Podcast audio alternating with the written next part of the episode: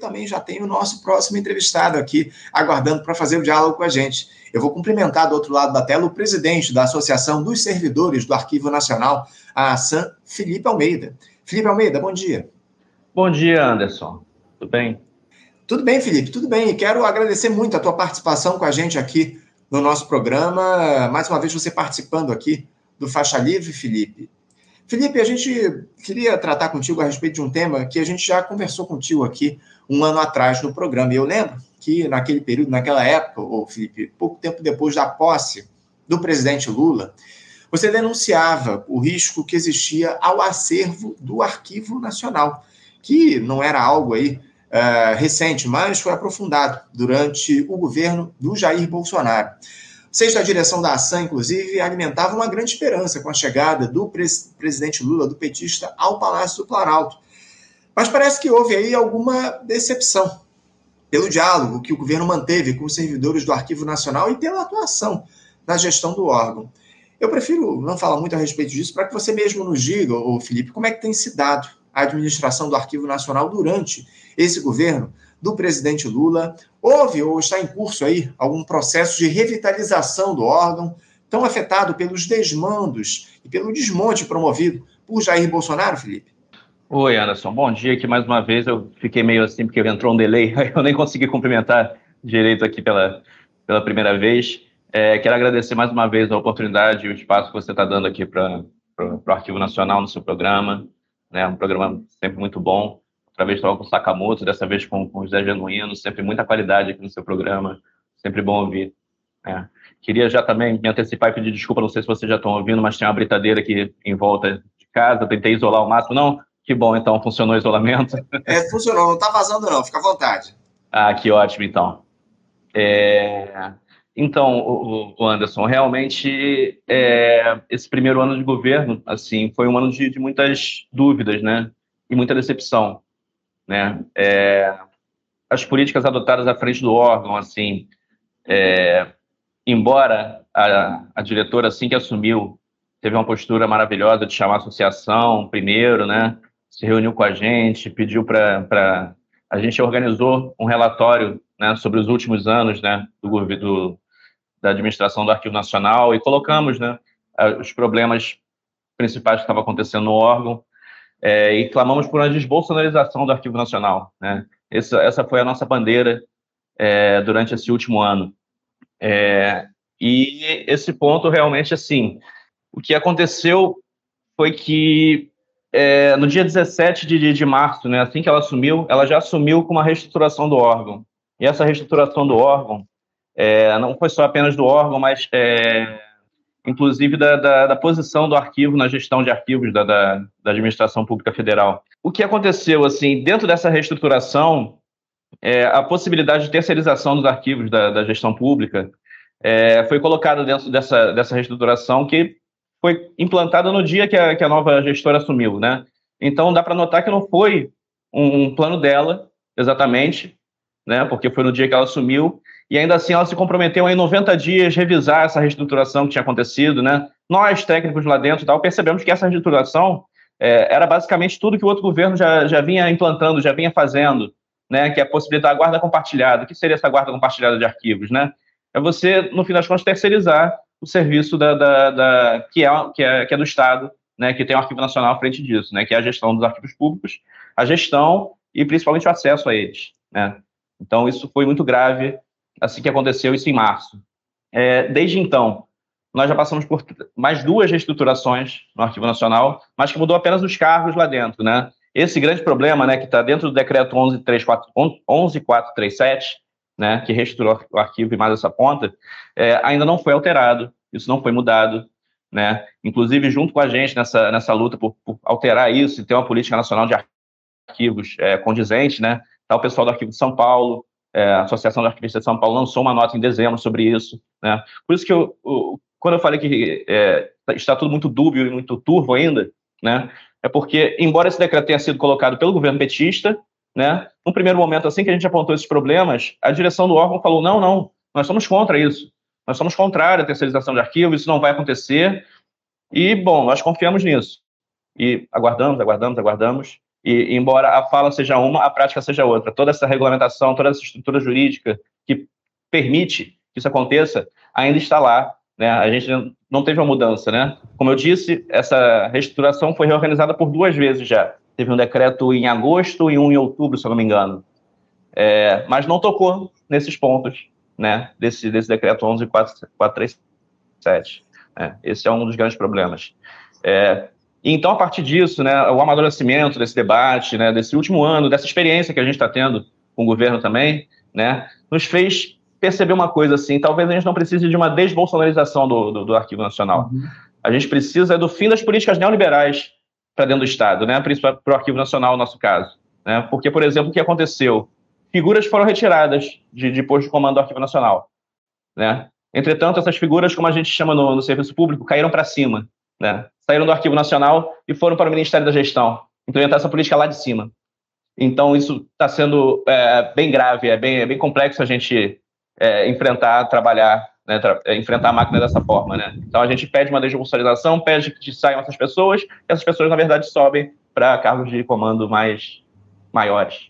É, é, é chama atenção, né, o, o Felipe, essa atitude aí do governo, essas figuras aí estavam em cargos de comando do Arquivo Nacional caindo para cima, como você coloca aqui para a gente. Agora, o que, que leva a, a, isso, Felipe? E outra, é, isso não é algo que está restrito ao Arquivo Nacional. Esse cenário aí de despolsonarização foi pedido em uma série de outros órgãos, mas acabou não acontecendo. A gente viu muitas figuras aí, inclusive uh, esse episódio recente envolvendo a Agência Brasileira de Inteligência, a ABIN, que foi muito claro aí, que ficou claro que havia muita gente ligada ao Jair Bolsonaro ainda durante o governo Lula na gestão da ABIN. Por que, que o, o governo Lula, na avaliação de vocês, não atuou nesse sentido de retirar figuras ligadas ao Jair Bolsonaro da estrutura do Estado brasileiro, o Felipe?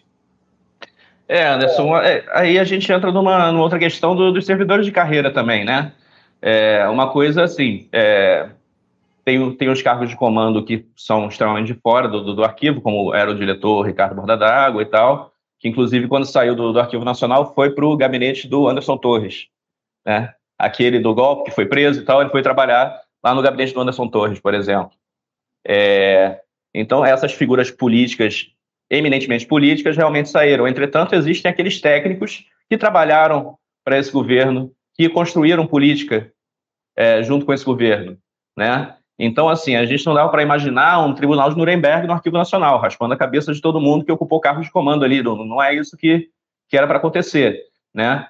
É, então, saíram aquelas pessoas. Entretanto, existem outras pessoas em cargos de carreira, em, em, é, profissionais de carreira, e que foram ocupar outros pontos, né? Só que essas pessoas justamente foram ocupar, continuaram dentro da, da estrutura do governo, subiram, né? Parece, parece, que receberam um prêmio, né? Parece, nossa, foi muito bom o que vocês fizeram, muito bom essa, essa, esse projeto de, de, de terceirização de, de, do serviço de arquivo, né?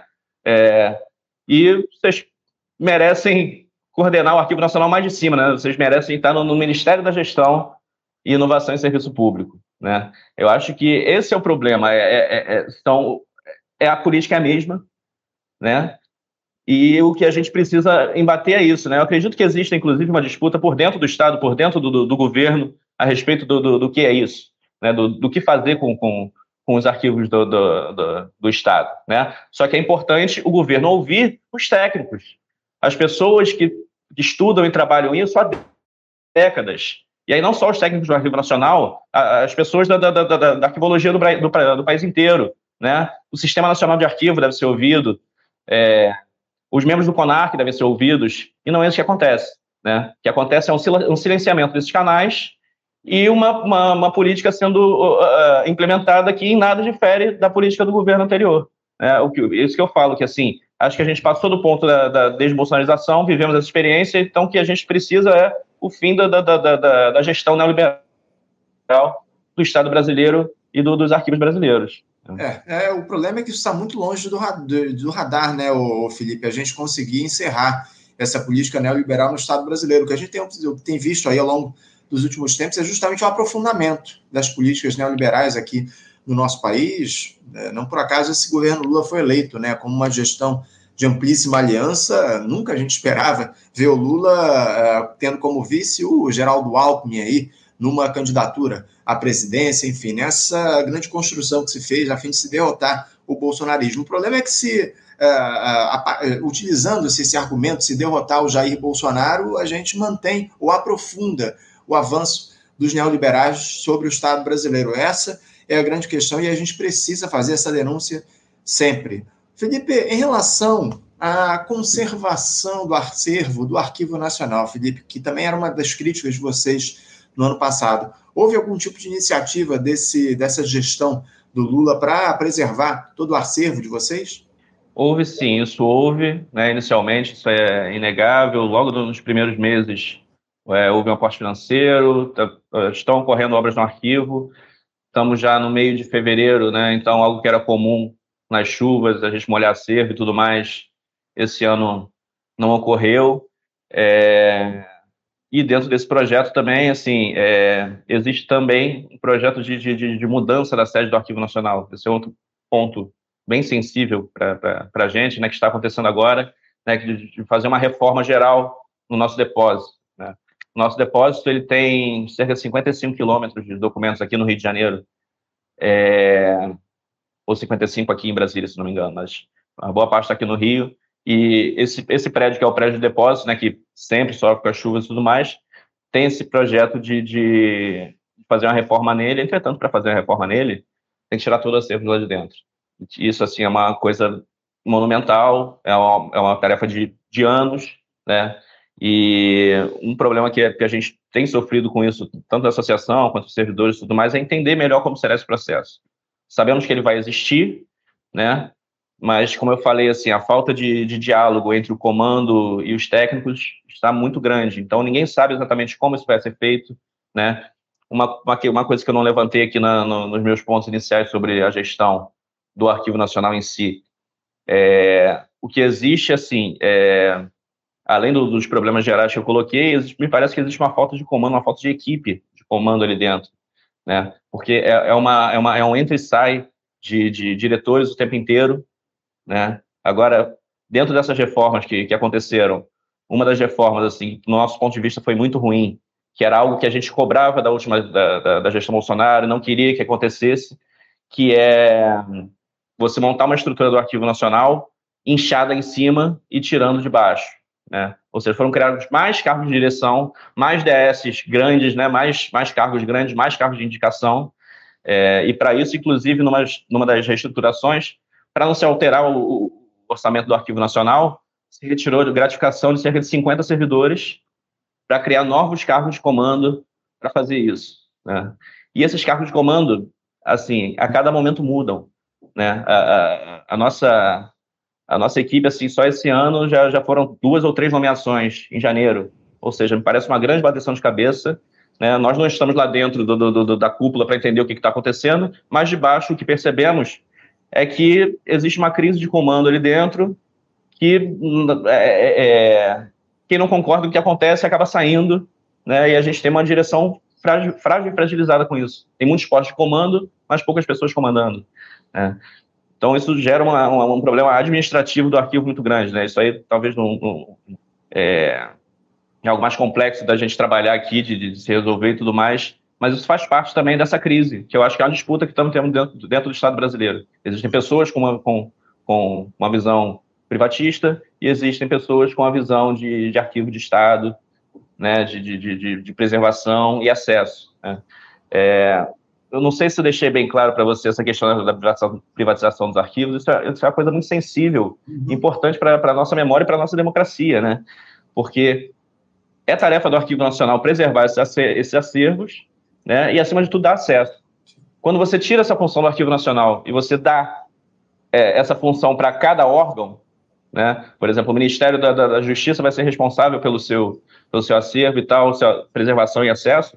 Você teria que montar mini arquivos nacionais em cada lugar, porque um arquivo tem todas essas dimensões, né? Recolher, tratar a documentação, preservar essa documentação e fundamentalmente dar acesso. Né? Então é uma cadeia muito grande, né? e por isso isso está sempre esteve centralizado no Arquivo Nacional. Quando você tira isso, você já conhece como é o. Nós já conhecemos como é o.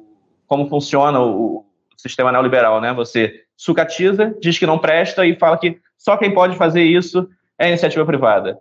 Então você oferece esse serviço de acesso a uma empresa de fora do, do, do da democracia, né? De fora do Estado, né? Então é, esse é o grande ponto que está em crise, que está sendo colocado hoje para o Arquivo Nacional e para o seu posicionamento na, no Estado brasileiro. Né? Agora, o, Felipe, por que, que a ala esquerda desse governo não se impõe diante dessa tentativa de se privatizar o Arquivo Nacional no nosso país? E a gente fala muito a respeito aqui de setores desse governo estão ligados mais a ideias progressistas, para além dessa turma neoliberal que comanda a, a política no nosso país. Por que, que esses setores da esquerda não tomam a frente nesse debate a respeito do Arquivo Nacional, na tua avaliação? Você fez a pergunta difícil. Eu também não sei te responder isso. Porque o apoio que nós conseguimos, o apoio que quando nós os contatos que buscamos assim são muito poucos, assim, são aqueles que nós conhecemos assim da, da esquerda do PT que são já marginalizados lá dentro, ou então dos do, parlamentares do PSOL, é, tivemos contato com gente da rede também. São esses canais, são esses contatos que a gente consegue estabelecer, né? Mas me parece que a cadeia dura de comando, né? É, não é, concorda um pouco com, com, essa visão de Estado enxuto, talvez, né? A, do EC, por exemplo, assim, não, não dá para negar que é maravilhoso esse esforço feito por ela aí do, do, do concurso nacional unificado, né? Que tenha esse, que tenham vários, vários outros, né? Isso seria maravilhoso. Mas, assim, a DUEC visitou o Arquivo Nacional no seu primeiro mês de gestão, conversamos com ela, entregamos uma carta, é, e colocamos para ela, assim, alguns pontos nossos de carreira e alguns pontos nossos de, de, de políticos gerais né, do Arquivo Nacional, né, para sermos ouvidos. Ela nos disse assim, nós não temos uma carreira lá, né? Nós vivemos assim a base de, de, de, de, de, gratificações, assim que a gente perde no salário, perde mais da metade do salário, né, em momento de aposentadoria, né? Então nós pedimos assim um plano de carreira para ela, instalação de uma mesa de negociação. Então ela na hora falou, nossa, isso é prioridade do nosso governo instalar as mesas de negociação para criar carreiras e tal, organizar carreiras e tudo mais. Primeiro mês de governo, nunca mais fomos atendidos, nunca mais fomos ouvidos, nunca mais fomos chamados para nada, né? É, fez esse concurso, pedimos concurso para o Arquivo Nacional. Desse concurso nacional unificado, são oito vagas para o Arquivo Nacional de, de, de, historiador, se eu não me engano. Né? E, e qual é, é a percentagem que vocês têm de, de servidores nesse momento? Olha, o nosso último concurso na verdade, o nosso único concurso foi em 2006. Né? Então, nós vivemos com o pessoal de, de, de, de, de 88, pessoal do concurso de 2006, e desde então só chegam cedidos ao órgão, né? Essa questão dos cedidos também é bem importante na administração pública, né? E nesse modelo também do, do, que, eu, que eu vim comentando. Um dos pontos que a gente entregou no nosso relatório, né, é, foi apontar essa, essa presença dos cedidos no, no Arquivo Nacional. Por, que, por que, que ocorre? Porque não tem concurso. Né? Então as pessoas se aposentam, vai faltando, vem os cedidos. O que acontece com os cedidos? É, ao receberem essas gratificações, eles estão no órgão ali por isso. Né? É, e eles se tornam muito frágeis por, por, por, essa questão também. Assim, eles podem ser retirados a qualquer momento. Se não concordar com alguma política implementada, a pessoa fala: tudo bem, você pode ir embora. E pega essa gratificação, que eu falei que é metade do nosso salário, ou seja, é bastante coisa, né? e vai perder ela. Então volta para o seu órgão de origem e larga essas gratificações aqui. Né? Então nós denunciamos isso como uma forma de perseguição dos servidores, né? E, inclusive, é, esse ponto voltou em algumas assembleias no fim do ano, né? Os servidores levantaram esse ponto. Nossa, parece que tudo que a gente escreveu para eles foi ensinando como é, jogar para cima da gente, né? Porque continua essa política de cedidos, continua trazendo cedidos para ocupar cargos de comando, né? E que, assim, é, isso é extremamente prejudicial porque justamente a pessoa não pode é, é, efetivar o que ela quer, simplesmente, né?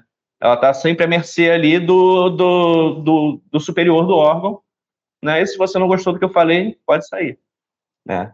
Então, isso pode ser conectado com aquilo que eu falei antes também sobre esses cargos de comando estarem sendo, sendo trocados o tempo todo nesse último ano. Né? Situação é um modelo de gestão. Modelo de gestão. Essa é a grande questão, como você muito bem coloca aqui para a gente. A gente vai falar daqui a pouquinho a respeito dessa questão do MGI, do Ministério da Gestão, Inovação e Serviços Públicos, você citou a ministra Esther Dueck, mas eu tenho aqui é, um questionamento a você, eu vou até procurar ele aqui, o, o Felipe, uma pergunta do Vicente Rodrigues. Ele te pergunta aqui o seguinte: uh, Felipe, Uh, na opinião do presidente da ação, como está a questão dos acervos da ditadura militar? Esse que é um outro tema importantíssimo aí, esse tema relacionado à abertura do, do, dos documentos da, da, ditadura militar aqui no nosso país. Ele pergunta como é que anda esse acervo. Ponto importantíssimo, Vicente. Importantíssimo. Acabei não, não, não, não colocando aqui o Memórias Reveladas, né? Que foi, assim, é, foi sucateado e pisado naturalmente pelo, pelo governo que a gente esperava, né? Pelo governo Temer e pelo governo Bolsonaro, assim como todos do arquivo que votaram nesse governo do PT e, e, e elegeram e buscaram né, é, é, uma, uma, uma volta do, do Memórias Reveladas, um fortalecimento do Memórias Reveladas, isso não aconteceu. A gente lançou uma carta, um, um boletim, na, há um mês atrás, justamente sobre Memórias Reveladas, lá pela SAM. Memórias continua no mesmo estado de sucateamento, talvez até pior. Né? O Prêmio Memórias Reveladas, que deixou de ser editado, depois passou a ser bienal. Esse ano, um ano inteiro de gestão e não foi falado nele, nada foi andado. É, o corpo de servidores do, do Memórias Reveladas foi reduzido a três pessoas. Temos três pessoas trabalhando lá no, no, no Memórias Reveladas hoje, sendo que uma delas de licença, até o que me consta. Ou seja, são duas pessoas. É, eles tiveram problemas também, isso que eu falo sobre é, é, é falta de comunicação. Falta de comunicação, não comunicação tem. É, não tem exatamente um diálogo e um, e um ouvido e um respeito aos servidores. Né? É, a comissão de altos estudos, que foi extinta, né? existia a comissão de altos estudos de memórias reveladas, foi extinta. É, os servidores de memórias reveladas é, indicaram nomes né, para a composição de uma nova comissão de, de, de altos estudos é, e todos os nomes foram rejeitados. A direção botou um, um novo botou no papel né, uma nova indicação de novos da Comissão de Altos Estudos, mas ela, ela, não saiu do papel ainda, e nenhum dos nomes indicados pelo, pelo Corpo de Servidores foi, foi respeitado. Né? Então, isso foi bem problemático. É, então, essa é a situação do, do, do, dos acervos. Ah, digitalização desses acervos, do acervo do DOPS. Tudo isso foi pedido, tudo isso era pauta do, do Memórias Reveladas, e já passou um ano e Memórias Reveladas continua eu, pior do que começou o ano. Né? Isso é um problema. É, Memórias Reveladas aí, é, esse, esse projeto aí que diz respeito ao acervo da ditadura militar aqui no nosso país. A gente espera que haja uma ação desse governo Lula no sentido de valorizar e de trazer à luz todos esses dados, aí, todos esses documentos que dizem respeito aos horrores que foram cometidos na ditadura militar. Para a gente fechar aqui, o, Felipe, a gente sabe muito bem que o diálogo, por mais que ele tenha sido retomado com os servidores federais pelo por intermédio do Ministério aí da Gestão e da Inovação em Serviços Públicos, há muitas dúvidas sobre as prioridades aí do governo Lula, ainda mais depois desse reajuste salarial zero previsto para o ano de 2024. Vocês do Arquivo Nacional têm conseguido manter uma interlocução com o MGI? Há uma mesa de negociação específica, como algumas categorias abriram, enfim, ainda dá para conferir um voto de confiança a essa gestão a partir do que tem se colocado nas negociações com o Ministério da Gestão e da Inovação, Felipe? Olha, como eu falei, infelizmente a, promessa da mesa ocorreu no contato pessoal que tivemos em, em, em, março ou fevereiro, se não me engano, e nenhum passo além foi dado. Não foi instalada uma mesa do Arquivo Nacional, não foi pensada uma carreira do Arquivo Nacional, é, ou inserção da nossa carreira em outras. Não foi pensada uma solução, não foi discutido conosco uma solução. Né? Nós temos um plano pronto, nós temos um plano de carreira, assim, porque são anos de estudo, né? A cada governo que chega, né, a gente só renova aquele, aquele plano que está ali, a gente é, é, é, é, renova o, os dados né, de aposentadoria e tudo mais, de impacto salarial. Nós temos isso, mas não, não, não temos um, uma mesa de negociação que foi prometida e não aconteceu. Né? Nem por, por, por, por por parte do, do, do, MGI que nos convocou e nem a direção do Arquivo Nacional também leva essa questão para cima, né? Nem, nem, também não leva esse problema para o, para o MGI. É, é... Não, não, é, não é a prioridade.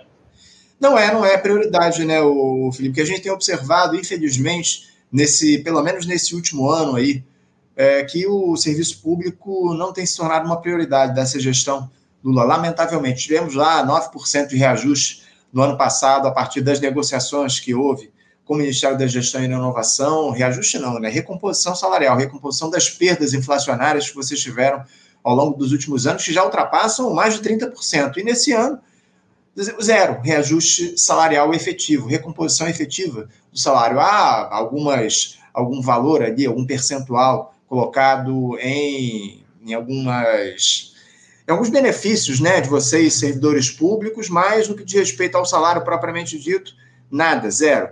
Há expectativa aí de que o Ministério da Gestão e da Inovação consiga recursos para oferecer algum tipo de reajuste ao longo do ano de 2024, mas tudo aí muito incerto ainda, dependendo, evidentemente, da arrecadação do governo federal. Mas isso é fato que diz respeito à prioridade. Né? Enquanto o Congresso Nacional tem mais de 53 bilhões em recursos para emendas uh, de parlamentares, algo que tem aumentado, ampliado aí nos últimos tempos, vocês, servidores públicos, seguem aí nessa, nesse cenário de abandono está colocado pelas seguidas gestões federais aqui no nosso país. Lamentável todo esse quadro, a gente precisa exaltar e valorizar o serviço público no Brasil e a gente vai continuar nesse processo fazendo essa denúncia aqui no Faixa Livre. Felipe, é, eu quero pedir para você, por favor, nos manter informado a respeito da, da, da, da, sequência aí da luta de vocês no Arquivo Nacional por, enfim, por valorização, por uh, efetivo respeito do Arquivo Nacional. É algo, um órgão fundamental para o nosso país e a gente vai continuar fazendo uma interlocução contigo aqui no nosso programa. Eu espero que a gente não demore um ano para voltar a dialogar aqui no Faixa Livre. Por favor, nos envie materiais aí, a gente vai continuar de olho nessa luta de vocês do arquivo ao longo dos próximos tempos. Eu quero agradecer demais a tua presença, a tua participação aqui com a gente no Faixa Livre, tá bom, Felipe? Certamente, Anderson. Muito obrigado. Manter você informado da, da nossa situação. Espero voltar antes com boas notícias, antes de um ano com boas notícias. Né? Agradeço mais uma vez o espaço que você dá aqui para gente. Tá? Muito obrigado e agradecer a audiência tua também. É o que a gente espera, acima de tudo, que você venha com boas notícias aí na nossa próxima entrevista, que as demandas de vocês, servidores do Arquivo Nacional, sejam atendidas pela gestão do presidente Lula. Muito obrigado, Felipe, pela tua participação. Um abraço para ti, até a próxima. Abraço, até a próxima, Anderson. Conversamos aqui com o Felipe Almeida. Felipe, que é presidente da Associação dos Servidores do Arquivo Nacional, a ASAM, tratando aí das demandas do, do, do Arquivo Nacional, enfim. Especialmente esse processo de desbolsonarização do órgão precisa ser efetivado no nosso país. Ó, eu tenho muitas mensagens aqui dos, dos nossos ouvintes aqui do nosso programa, nossos espectadores. Ó, a Maria da Glória Francisco dos Santos dizendo aqui: os funcionários de carreira do Arquivo Nacional perderam a voz. Está aí a mensagem da Maria da Glória. Ela que mandou muitas mensagens, ela é certamente servidora do Arquivo Nacional e enviou aqui, está participando da nossa, da nossa live. Obrigado aí pela tua audiência, ô Maria, pelas suas mensagens aqui no nosso programa. Assim como eu quero agradecer a todos os nossos espectadores que acompanharam aqui a nossa live. Quero antes pedir desculpas, porque a gente, infelizmente, não vai conseguir trazer o Fernando Siqueira para dialogar com a gente no programa de hoje. Ele, infelizmente, não apareceu novamente aqui na nossa live e vamos tentar fazer esse diálogo importantíssimo com o pessoal da EPET numa próxima oportunidade aqui no nosso programa. Mais uma vez agradecendo a audiência de todos vocês e lembrando que amanhã, a partir das 8 da manhã, estaremos de volta com mais uma edição do nosso programa Faixa Livre. Muito obrigado a todos pela participação, pela audiência. Não esqueçam de curtir, compartilhar a nossa transmissão. Deixem o likezinho de vocês. Se inscrevam aqui no nosso canal, é de graça, para que vocês acompanhem os nossos próximos programas, as nossas próximas transmissões. Importantíssimo é essa interação de vocês, espectadores, com o nosso Faixa Livre. Agradecendo a todos mais uma vez a audiência. Amanhã às 8 estaremos de volta com mais uma edição do nosso Faixa Livre. Um abraço a todos. Até amanhã. Você, ouvinte do Faixa Livre, pode ajudar a mantê-lo no ar. Faça sua contribuição diretamente na conta do Banco Itaú, agência 6157, conta corrente 99360, dígito 8. Esta conta encontra-se em nome do Sindicato dos Professores do Município do Rio de Janeiro e região, o Simpro Rio, uma das nossas entidades patrocinadoras, mas seus recursos são destinados exclusivamente para o financiamento do nosso programa. Você pode fazer sua doação de qualquer valor, utilizando também a nossa chave Pix, que é ouvinte@programafaixalivre.com.br. Sua contribuição é fundamental para a manutenção desta trincheira progressista no ar.